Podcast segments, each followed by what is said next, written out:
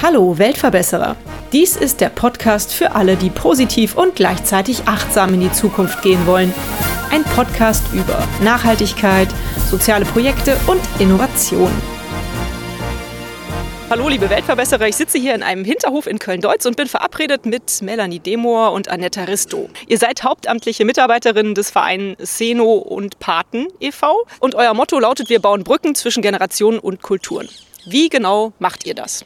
Ja, mm, wir schaffen Begegnung. Wir bringen Menschen zusammen aus verschiedenen Generationen, aus verschiedenen Kulturen und mit verschiedenen Intentionen. Also es gibt Menschen, die möchten gerne Menschen unterstützen und es gibt Menschen, die eben ähm, sehr gerne unterstützt werden möchten und Bedarfe haben. Seit wann macht ihr das, Melanie? Und wie ist der Verein überhaupt entstanden? Ja, wir sind äh, seit 1998 äh, am Start. Der Verein ist entstanden, ähm, weil eine Gruppe Älterer mit unserer äh, Geschäftsführerin Gabriele Wahlen sich zusammengetan haben und ähm, überlegt haben, was kann man tun, damit wir Älteren uns einbringen können oder was brauchen wir, was es eigentlich noch nicht gibt. Und äh, dadurch ist dieser Verein entstanden, quasi als Ehrenamtsagentur, also zu der Menschen kommen können, die sich engagieren möchten. Mittlerweile jeden Alters. Ähm, damals war es erstmal im Schwerpunkt für Ältere, die sich engagieren möchten. Und wir bringen die Leute, die sich engagieren möchten, zusammen mit Institutionen oder in, mit anderen Menschen in Projekten, die Unterstützung brauchen. Mhm super schöne Sache. Und dann seid ihr ja auch schon sehr lange sozusagen auf dem Markt. Euch gibt es schon lange. Wie ist denn eure Erfahrung bisher und was für Projekte habt ihr aktuell? Wir heißen ja Zeno und die Paten e.V. Ähm, das heißt, dieser Spann Die Paten steckt da schon drin. Also ein Schwerpunkt von uns sind Patenschaftsprojekte. Patenschaftsprojekte arbeiten immer so, dass man eins zu eins im Tun ist. Also es gibt eine Patin, einen Paten, die sich engagieren und eine Person, die Unterstützung annimmt. Also wir haben Ausbildungspatenschaft, ähm, Patenschaften für geflüchtete Menschen unterschiedlichen Alters, Patenschaften für Ältere. Genau, also das ist ein Schwerpunkt, ein wichtiger Schwerpunkt. Dann haben wir natürlich die Vermittlung ins Feld in Köln. Also man kann sich beraten lassen wenn man noch gar nicht so weiß, wo man sich engagieren möchte. Und ähm, wir gehen dann halt in so einem einstündigen Gespräch in den Prozess und gucken, was kann es denn sein, was, was ist so der Wunsch, will jemand Know-how einbringen oder was ganz Neues machen und so weiter. Und ähm, dann vermitteln wir entweder eben in eine andere soziale Einrichtung oder in eins unserer Projekte. Und weitere Projekte von uns äh, neben den Patenschaften ist einmal, dass wir so einen Freiwilligendienst auch haben, den Zeno Freiwilligendienst, ähm, bei dem man sich 10 bis 20 Stunden die Woche engagiert, also in einem größeren Umfang ist ein besonderes Format. Viele kennen ja den Bundesfreiwilligendienst oder das FSJ, aber dieses Format fängt schon ab zehn Stunden an und deswegen bietet es sich eigentlich auch für viele Altersgruppen an. Mhm. Und dann haben wir einen großen Schwerpunktbereich für das Engagement und ähm, die ähm, Arbeit ähm, im, in Deutsch. Genau, und dazu kann meine Kollegin Annetta noch mal mehr sagen, weil die da besonders viel im Tun ist. Sehr gerne, Anita. Ja, also Nachbarschaftshilfe, Ehrenamtsarbeit in Deutsch. Das liegt auch daran, dass wir eben auch ähm, für die Stadt Köln die Koordination des Seniorennetzwerkes in Deutsch eben innehaben. Und ähm, da ist eben es so, dass ähm, wir mit ganz, ganz vielen Freunden, Institutionen, äh, Mitwirkenden, Netzwerkerinnen gemeinsam schauen, was können wir im Stadtteil machen für Ältere, für äh, Menschen, die äh, äh, ein bisschen Unterstützung haben möchten, für Jüngere, wie auch immer. Und da kommt eben tatsächlich dann wieder so ähm, unser Motto sozusagen, wir bringen äh, Kulturen und Generationen gemeinsam irgendwie in Verbindung. Da kommt das nochmal ganz, ganz doll heraus. Und da haben wir viele, viele Punkte. Ähm, jetzt eben ganz äh, besonders äh, die Nachbarschafts- und Corona-Hilfe hier in Deutsch, wo es einen breiten Fächer, ein großes Spektrum und viel, viel von äh, allen Menschen hier in, in Deutsch eben, also ähm, die tatsächlich ähm, das Bedürfnis ist, ähm, Menschen äh, zu unterstützen. Schön. Wie ist denn, ich sage jetzt mal, Bedarf und Nachfrage? Also wie viele Ehrenamtler und Helfer habt ihr so und wie viele Menschen habt ihr, die Paten suchen? Gleicht sich das so ungefähr aus? Ich sag mal, ähm, in der Corona-Hilfe äh, ist es äh, ganz anders gewesen. Also da haben wir, mit Zahlen habe ich es ja nicht so, aber so aus dem Bauch heraus, also mit Sicherheit 400 äh, Menschen, die sich letztes Mal im, letztes Jahr im März gemeldet haben, gesagt haben, ich möchte gerne helfen, ich bin im Moment im Homeoffice oder ich arbeite zwar, möchte aber trotzdem Einkäufe erledigen, Rezepte abholen, mit Menschen sprechen, die eben nicht raus dürfen. Also das ist ganz, ganz viel gewesen. Und in der Geflüchtetenhilfe ist es auch so gewesen in den Jahren, also tatsächlich 15, 16, wo äh, dann auch äh, der Bedarf natürlich auch sehr, sehr groß war. Und ich glaube, die Melanie äh, kann dann so ein bisschen was über, über die Patenschaften nochmal erzählen. Genau, an den Jahren, ich schließe da mal an, ähm, gab es sowohl natürlich viele Bedarfe als auch viele, die gesagt haben, ich will helfen. Das ist jetzt nicht mehr so ein Selbstläufer wie in den Jahren. Grundsätzlich kann man sagen, dass wir ähm, sowohl bei der einen Zielgruppe, also die, die sich engagieren und bei denen, die Unterstützung brauchen, immer auch Öffentlichkeitsarbeit machen, um auf unsere Angebote aufmerksam zu machen. Und ähm, manchmal gleicht es sich natürlich nicht aus. Also manchmal hat man mehr ähm, Leute, die sich engagieren wollen oder manchmal hat man auch mehr Leute, die Unterstützung benötigen. Also in allen unseren Arbeitsbereichen sind wir stetig dabei, äh, immer wieder auf uns aufmerksam zu machen und dann ähm, in den Medien zu sein und so. Und ähm, dann hören die Leute das und ähm, kommen und melden sich. Und bei Leuten, die Unterstützung brauchen, da sind wir auch sehr eng verbunden mit äh, vielen, vielen Kooperationspartnern. Und also halt anderen sozialen Organisationen oder Schulen, Bildungseinrichtungen, Jugendhilfeträgern, die uns kennen und ähm, die dann halt sich auch melden und sagen, ich habe hier jemanden, der braucht Unterstützung zum mhm. Beispiel. In den ganzen Projekten ist es natürlich ähm, durchgängig so, dass wir immer wieder ähm, Hilfe brauchen und dass wir immer wieder neue PartInnen oder auch andere Engagierte suchen und ähm, uns freuen, wenn Leute kommen und sagen, ich will mitmachen, ich will unterstützen, ich will ein Ehrenamt übernehmen. Mhm. Ihr brecht ja eine große Lanze für das Ehrenamt, was ich super toll finde. Jetzt ist meine Frage, viele Leute kommen und sagen so, ja, Ehrenamt, das ist nur was für Rentner, das ist nur was für welche, die sich leisten können. Ja. Ich finde ja, ehrenamtlich tätig kann eigentlich jeder sein. Seht ihr das auch so? Und was muss man mitbringen, um ein Ehrenamt auszuführen? Also auf jeden Fall achten wir sehr darauf, dass so ein ähm, Ehrenamt zu einem passt. Also wenn das jetzt noch eine zusätzliche Pflichtaufgabe ist, dann ist es wahrscheinlich wirklich nichts, gerade so in der Berufstätigkeit. Ähm, es sollte was sein, ähm, was nochmal ein Pendant dazu ist, ein Ausgleich, was Freude macht. Und das gilt aber genauso für die Seniorinnen, die auch nicht äh, Lust haben, irgendwo hinzugehen und zu sagen, ja, ich mache das jetzt mal, das ist meine Pflicht. Also aus der Motivation engagiert man sich heute nicht mehr. Das ähm, wurde auch quasi so in bestimmten Engagementberichten eigentlich sogar wissenschaftlich belegt. Mhm. Also Engagement ist eigentlich immer ähm, sinnstiftend und aus Freude mhm. motiviert. Ihr seid ja nun ein Verein, also ist auch die Frage, wie finanziert ihr euch eigentlich? Wer kann mir da was zu sagen? Annette? Wir haben verschiedene Förderungen. Wir sind ja auch eine Ehrenamtsagentur in Köln. Das heißt, äh, wir haben erhalten eine Förderung von der Stadt Köln, genau diese äh, Aufgabe eben zu erfüllen dass wir eben eine, Melanie hat es ja eben gesagt, dass wir also äh, zielgenau äh, erstmal ein Beratungsgespräch äh, führen mit den Menschen, die äh, sich ehrenamtlich engagieren, aber auch mit äh, den Menschen, die eben Unterstützung erhalten möchten, sodass wir da ein Gespür für kriegen, wie das äh, überhaupt äh, eben auch passt und äh, dass wir es wirklich passgenau machen. Das ist also eine unserer, unserer Aufgaben, die eben eine Förderung von der Stadt Köln eben äh, erhält. Und dann gibt es eben auch Förderungen vom Bund und vom Land, wo wir eben passgenau Projekte eben initiieren. Und dann ist es äh, so, dass wir uns natürlich eben über äh, Spenderinnen und Spender freuen, denn ähm, das alles mit nur Förderungen, äh, das wäre sehr schwer hinzubekommen.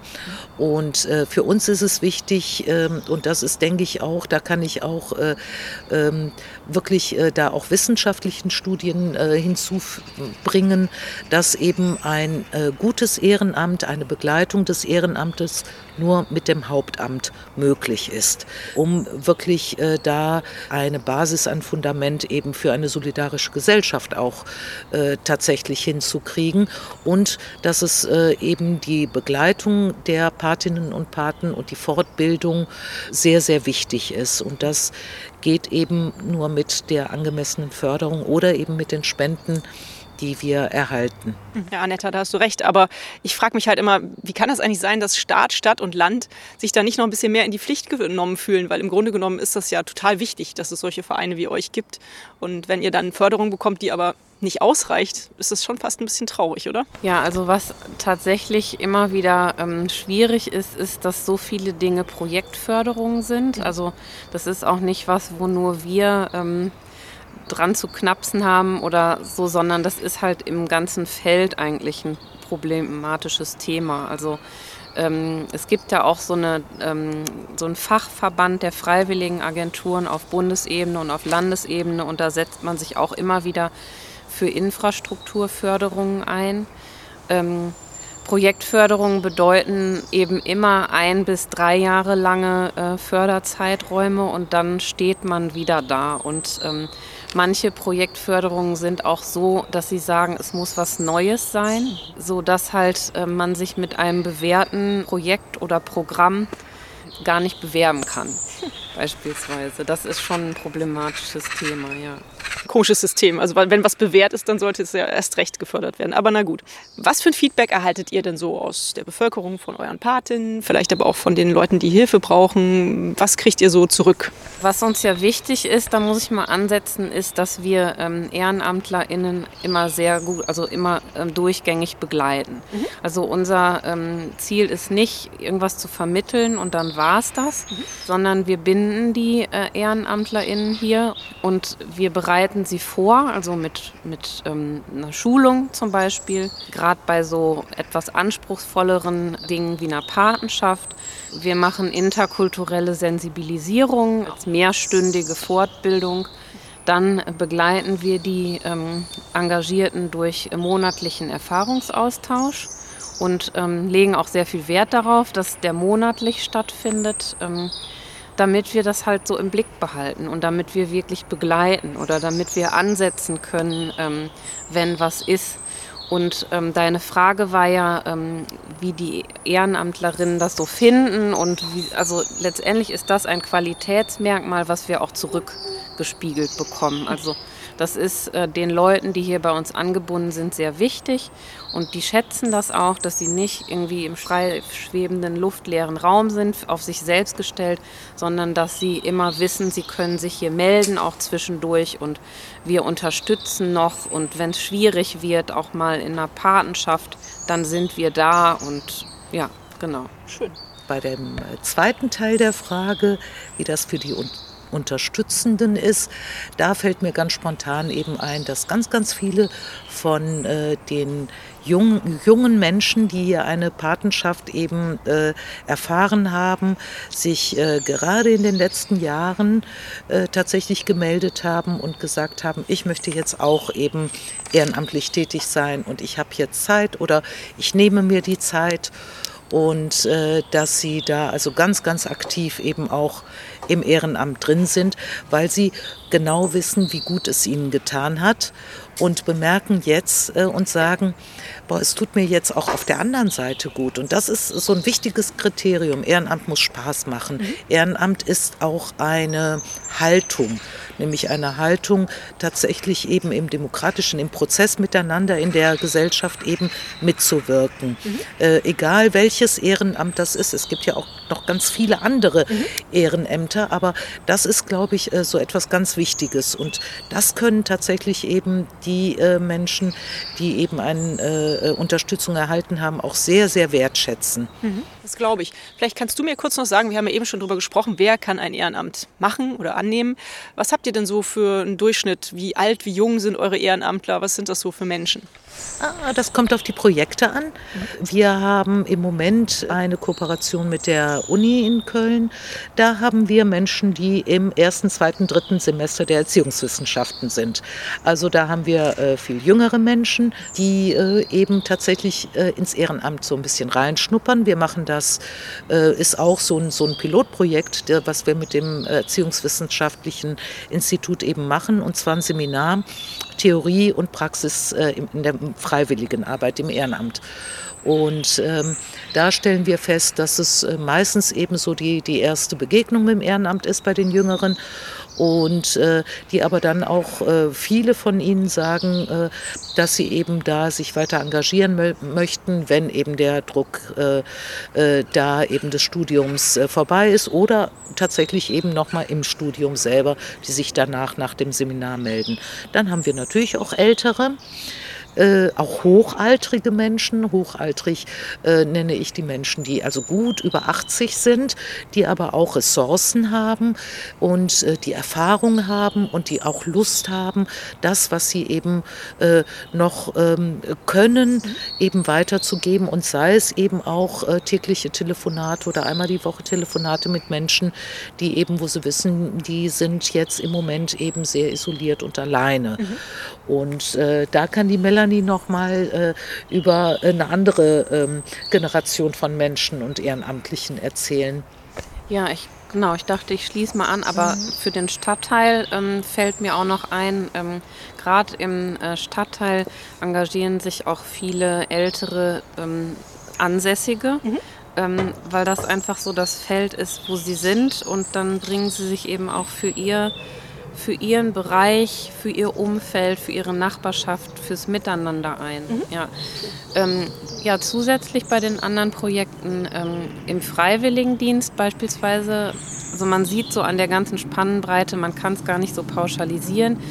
Im Freiwilligendienst gibt es eigentlich so zwei Schwerpunktzielgruppen. Ähm, einmal die Jüngeren nach dem, ähm, nach dem Abitur zum Beispiel oder nach der Schulzeit ab 18 die äh, die Zeit nutzen bis zu Studium oder Ausbildung und in der Zeit entweder ähm, die Wartezeit überbrücken oder erstmal die Nase voll haben von Lernen und ähm, sich also mit praktischen Erfahrungen ähm, die Zeit äh, vertreiben möchten und um dann halt mit diesen Erfahrungen in was Neues zu gehen.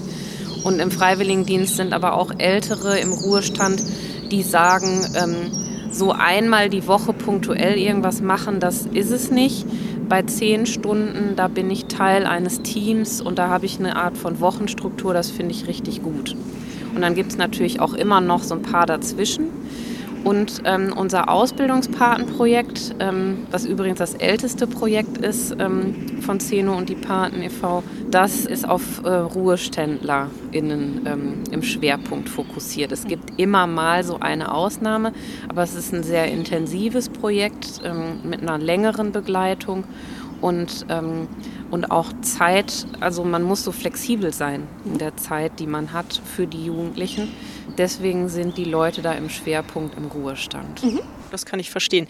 Du hast es eben auch schon mal angemerkt, Melanie. Es gibt dieses Netzwerk von den Vereinen, die sich irgendwie äh, überregional engagieren. Seid ihr da Mitglied? Weil wir sind jetzt hier die ganze Zeit so auf der mhm. Kölner Ebene unterwegs. Meinen Podcast hören ja aber vielleicht auch andere ja. Leute. Es gibt mit Sicherheit auch Vereine wie euch in anderen Städten, oder? Ja. Wir sind ja eine Ehrenamtsagentur oder man also kann auch, letztendlich heißen sie immer ein bisschen unterschiedlich. Freiwilligenagentur, Ehrenamtsbörse und so weiter. Ehrenamtsagentur, ja.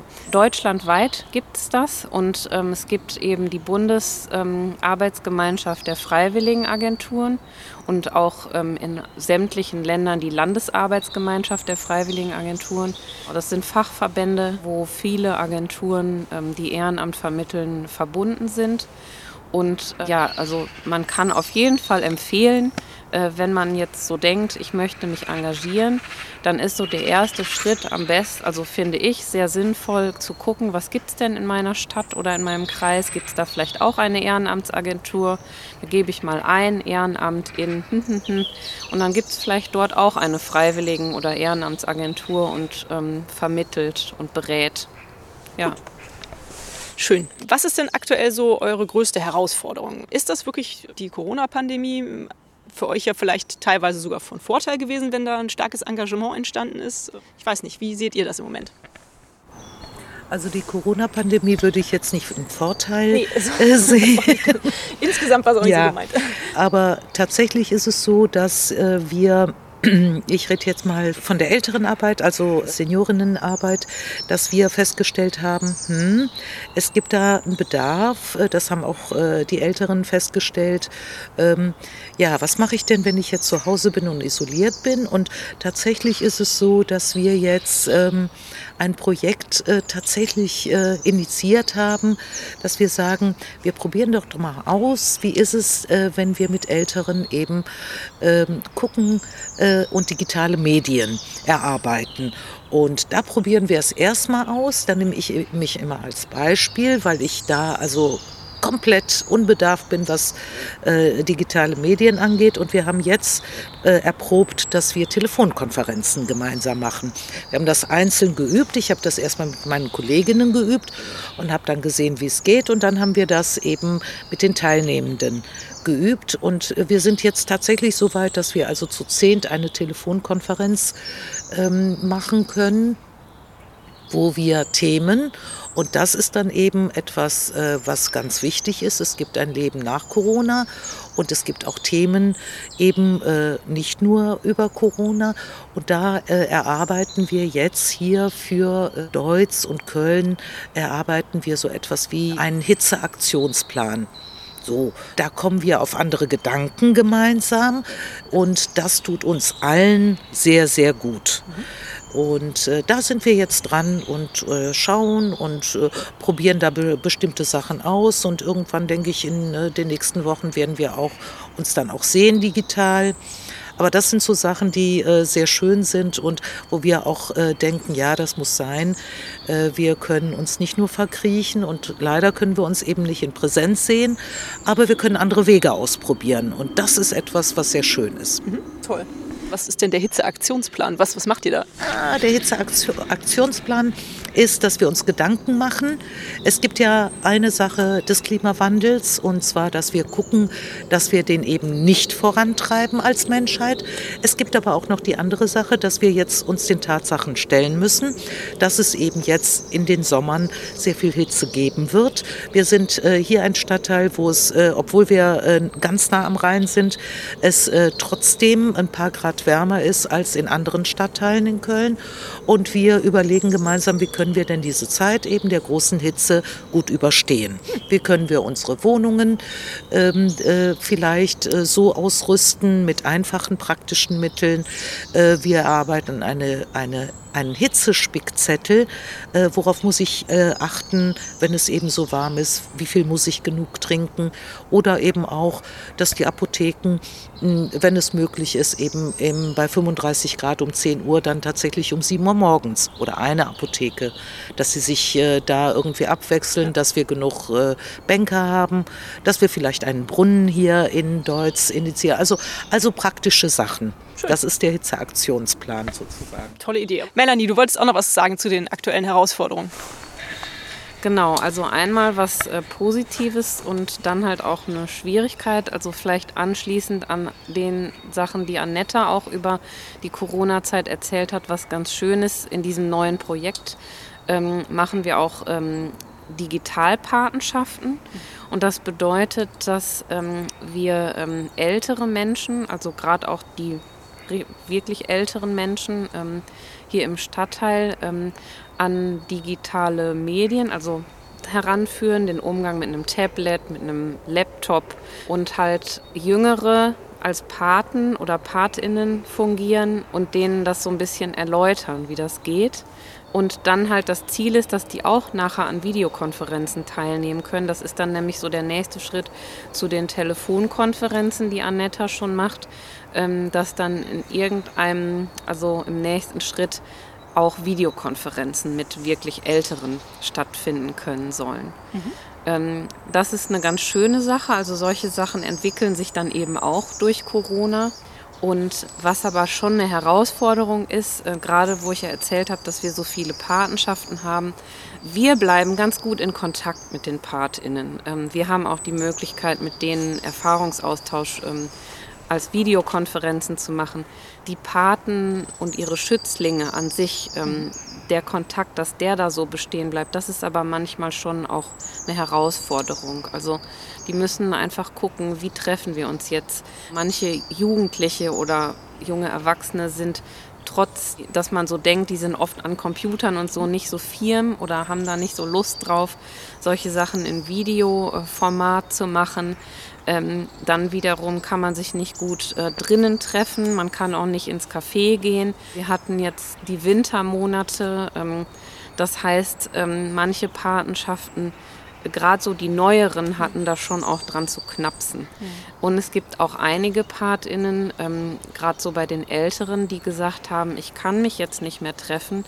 Ich ähm, bin selbst Risikogruppe oder habe einen Partner, der auch noch eine Vorerkrankung hat oder sie. Ähm, und deswegen kann ich mich jetzt nicht mehr mit meinem Schützling ähm, persönlich treffen. Ich ziehe mich ganz zurück. Und ähm, dann läuft das Ganze vielleicht so über Telefon oder mal eine Mail schicken, aber das ist eben nicht dasselbe wie sich einmal die Woche treffen und wirklich an was arbeiten. Und deswegen haben wir jetzt schon auch eine herausfordernde Zeit hinter uns. Also trotzdem laufen natürlich viele Patenschaften weiter, gerade so die neuen. Ähm, da ist es halt auch manchmal kritisch. Und äh, was halt auch eine Herausforderung ist, ist bei den ähm, jungen Menschen, die eine Patenschaft ähm, haben, also die wir hier in den Projekten haben, die auch noch in Schule sind und Homeschooling, da haben wir schon auch gemerkt, vielen ähm, mangels eben an ähm, einem Endgerät. Ähm, und da haben wir auch ähm, Geräte organisiert zum Teil. Ja, aber das ist schon auch für die eine schwierige, herausfordernde Zeit. Das kriegen wir hier auch mit. Hm. Ja, das ist es wahrscheinlich für uns alle. Insofern hat Anetta natürlich auch recht. Also Corona ist mit Sicherheit nicht positiv, so war das auch gar nicht gemeint. Ich frage meine Interviewgäste eigentlich immer nach irgendeiner schönen Erinnerung, einer schönen Geschichte, die sie zu erzählen haben, die sie verbinden mit der Arbeit auf dem Projekt oder in dem Verein jetzt. Habt ihr da irgendwas, was ihr erzählen könnt? Irgendwas was Schönes, was Verrücktes, was Herzerwärmendes, irgendwas? Ich finde ganz viel äh, Schönes, ähm, so Menschliches passiert oft in den Patenschaften. Beispielsweise eine Patenschaft, die ich noch so aus dem letzten Jahr im Kopf habe. Da ist ein ähm, Pate mit seinem Jugendlichen. Ähm, der Jugendliche ist auch ähm, mit Fluchthintergrund, ohne Eltern, nur mit seinem Bruder nach Deutschland gekommen, äh, hier nach Köln. Und ähm, der hat den sehr unter die Fittiche genommen und ähm, hat so eine richt also richtige Großelternfigur oder so nochmal, ähm, der sich um ihn kümmert. Die haben auch zusammen schwimmen gelernt. Ähm, wir haben auch ähm, Patenschaften, wo die gemeinsam ähm, Fahrradfahren gelernt haben, weil das halt in manchen Herkunftsländern einfach nicht so, ähm, ja, also nicht so dran ist, dass man mhm. Fahrrad fährt oder irgendwo schwimmen lernen kann. Und die haben auch letztes Jahr zusammen einen Ausbildungsplatz gefunden. Das ist dann immer so ein Highlight und ähm, als Krönchen drauf, ähm, weil der Junge bei seinem Bruder mit dessen Frau gewohnt hat. Der brauchte dann auch irgendwann eine Wohnung. Hat der Pate dem in der Genossenschaft, wo er selber unter, also wo er selber lebt, auch noch eine Wohnung besorgt. Cool. Das ist irgendwie ja. so, das passiert öfter mal sowas. Mhm. Also ähm, das ist dann ganz wirklich toll. Also mhm. sehr herzergreifend. Da weiß man dann auch, wofür man arbeitet. Ne? Ja. ja. Ich habe eine Geschichte von zwei Älteren, ähm, äh, einem Paten und äh, seinem Tandempartner. Und ähm, das war so, dass äh, der Herr aus Syrien eben zu Fuß hierher gekommen ist, 2015. Äh, beide hm, gut über 60 so und ähm, ja, dass sie immer noch ähm, eine, dass die beiden eine wunderbare Freundschaft äh, wirklich verbindet. Äh, ähm, ja, fast so wie bei Humphrey Bogart, fällt mir jetzt ein, der Beginn einer wunderbaren Freundschaft. Ähm, wo, äh, also sie äh, beide melden sich auch bei, bei, bei mir und ähm, diskutieren auch viel. Also der eine ist, äh, äh, also diskutieren über philosophische und religiöse Themen. Also es ist eine Freundschaft einfach. Und das denke ich ist, äh, das ist ja genau das, was äh, sehr schön ist. Also die beiden hätten sich nie begegnet. Ähm, ohne eben äh, dieses Projekt, äh, diese, diese Patenschaft. Und äh, das ist so etwas, was, äh, ja, was so, so bleibt bei mir. Ähm, und dann fällt mir eine Dame ein, die äh, Hilfe benötigte in der Nachbarschaftshilfe. Das war eine Dame, ist eine Dame, die ist gut über 90, ähm, die mich angerufen hat, gesagt, Ach ja, Frau Risto, also letztes Jahr habe ich die, die Bäume am Apfelbaum, die habe ich noch selber gepflückt. Dieses Jahr benötige ich Unterstützung. Und das fand ich so witzig und, und so äh, schön ehrlich auch. Und ähm, das bleibt mir immer so, so äh, dann gibt es natürlich auch so diese ganz einfachen Unterstützungen. Ne? Ich, ich bin krank und kann mit meinem Hund nicht rausgehen, wo äh, mir dann also wirklich das Herz aufgeht und denke, ach, Nachbarschaftshilfe ist doch etwas Schönes. Ne? Mhm. Vielleicht kannst du mir da gerade noch mal erzählen, wie weit geht denn Nachbarschaftshilfe? Also ich kann, da, ich kann mir so ein bisschen was drunter vorstellen, aber was, was gehört alles dazu? Mit den Hund ausführen, die Äpfel pflücken, einkaufen gehen, Kinder betreuen, alles Mögliche, oder? Da gehört wirklich alles ja. Mögliche dazu. Von äh, Birne auswechseln, äh, wenn das Licht eben nicht geht. Mhm. Also das sind so diese kleinen handwerklichen Sachen, äh, wo es sich einfach gar nicht lohnt, einen Handwerker äh, zu bestellen, weil das viel zu teuer ist. Äh, aber ähm, auch einkaufen gehen, äh, gerade jetzt oder Rezepte vom Arzt abholen, aber auch die Begleitung eben jetzt äh, ganz konkret zum Impfen oder äh, jetzt auch ganz aktuell eben einen Impftermin machen, was ja auch sehr schwierig ist. Also das, das gehört alles, das sind ganz, ganz viele Sachen, die für uns immer so selbstverständlich ist, aber äh, für Menschen, die eben da gerade äh, ein Handicap haben, äh, nicht so selbstverständlich sind. Mhm. Schön. Ja, so einfach kann man dann auch helfen, ne, sehe ich. Schön. Ja, wie kann man denn euch helfen? Da sind wir gleich beim Stichwort. Was kann man tun? Also ich denke mal, man kann sich bei euch melden, wenn man Zeit hat, wenn man Lust hat, vor allem sich zu engagieren. Aber wahrscheinlich auch, wenn man denkt, da können wir mal ein bisschen Geld lassen. Das ist ein toller Verein, oder? Genau, das ist eigentlich schon ganz gut zusammengefasst. oder gibt es noch andere Möglichkeiten, was man tun kann? Nö. Nee, genau. Schön. Wir brauchen Engagierte und wir brauchen, also wir brauchen Zeitspender und Geldspender, kann man mhm. eigentlich so sagen. Ja, und eine gute Lobby, eine gute Lobby, sodass äh, das Ehrenamt auch tatsächlich wertgeschätzt wird und dass äh, durch eben die Zeitspender und die, die Geldspender und Spenderinnen äh, können wir dann natürlich eben auch unsere hauptamtliche Arbeit eben so machen, dass es für alle gut ist. Mhm, schön. Klasse. Wo findet man euch denn? Ja, wir sind in Köln, in Deutz. Mhm. Ähm, genau, ähm, recht versteckt, muss man sagen, ähm, auf der Gebrüder Koblenz Straße 10.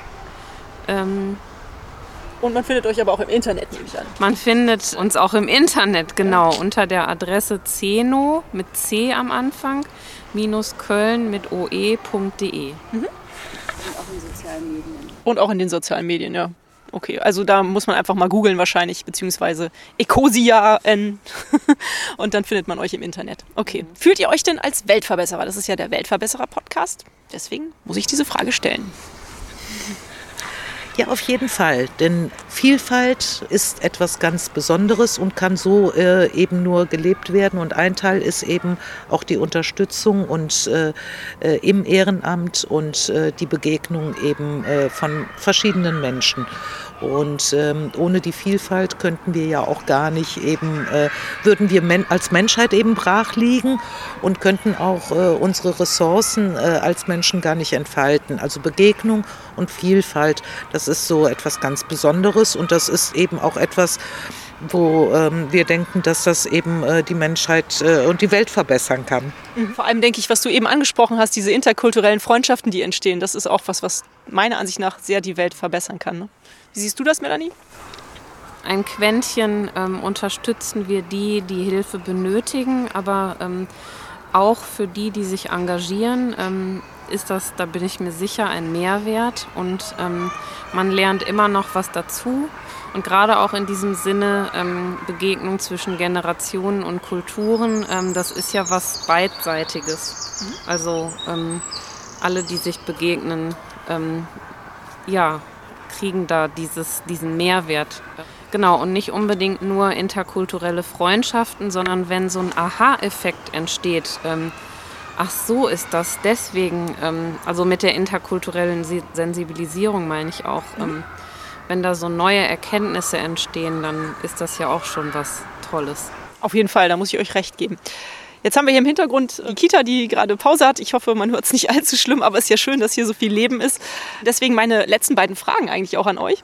Einmal die Frage, wie lebt ihr Nachhaltigkeit? Soziales Engagement ist bei euch im Leben ja eine große Nummer, das merke ich ja, da seid ihr ja hauptberuflich unterwegs. Aber wie lebt ihr Nachhaltigkeit? Das ist ein anderes Thema meines Podcasts. Kommt das in eurem Leben vor und wie habt ihr das in euer Leben integriert? Nachhaltigkeit ist jede äh, kleinere ähm, Aktion, die wir eben machen oder nicht machen. Ich komme ja aus Griechenland mhm. und da ähm, ist es so, dass wenn wir eine Weile eben dort sind und einkaufen gehen, uns dann die Menschen eben kennen, weil es gang und gäbe ist, leider immer noch Plastiktüten mitzunehmen oder mitzugeben. Und äh, äh, am Anfang ähm, ist es so, das kriegen meine Kinder auch mit, dass man dann so ein bisschen angeschaut wird, wenn man eben seine Baumwolltasche mitbringt. Äh, aber diese, diese kleineren Sachen und äh, das ist eben wichtig. Also es immer wieder sagen und immer wieder eben nochmal darauf hinweisen.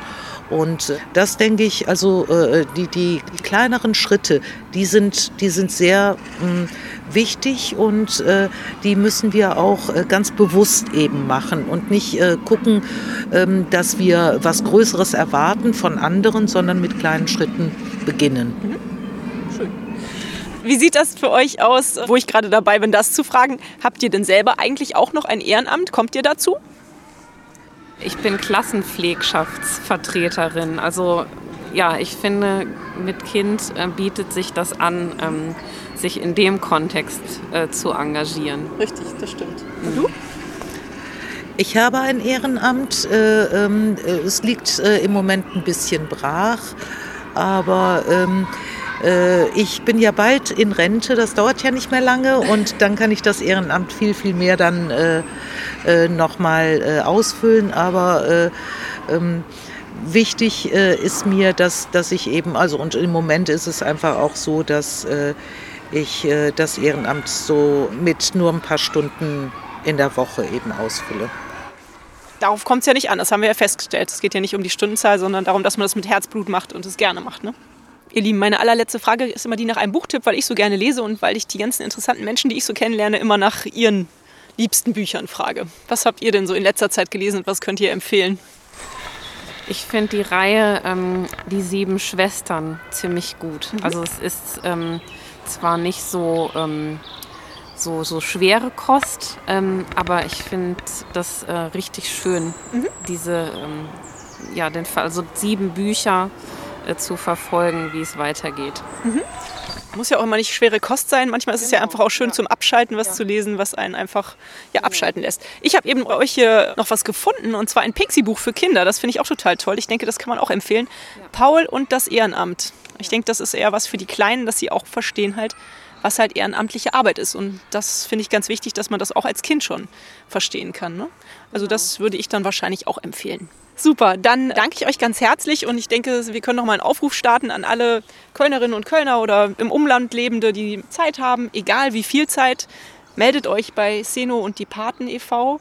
und ihr sprecht dann einfach mit den Menschen, überlegt, was ist möglich, was ist machbar, wo kann man jemanden einsetzen, wie viel Zeit braucht man wofür. Auch Leute, die Hilfe brauchen, dürfen sich natürlich bei euch melden, aber beide Seiten, ja, die entsprechenden Links tue ich auch hier in die Shownotes, also in die Folgennotizen und dann kann jeder euch finden. Vielen Dank für das Interview und tschüss. Vielen Dank. Wie immer beim Weltverbesserer Podcast findet ihr alle wichtigen Informationen in den Folgennotizen zu dieser Episode. Schaut rein und klickt euch durch. Da werdet ihr alle Kontaktdaten und weitere Informationen finden. Und hat es euch gefallen? Seid ihr inspiriert, berührt? Habt ihr eine Idee für eine neue Podcast-Folge oder Verbesserungsvorschlag für mich? Dann hinterlasst mir doch eine Bewertung oder einen Kommentar. Ich freue mich drauf. Ihr findet die Weltverbesserer regelmäßig hier an dieser Stelle. Abonniert den Podcast doch gerne. Bis bald, eure Birte.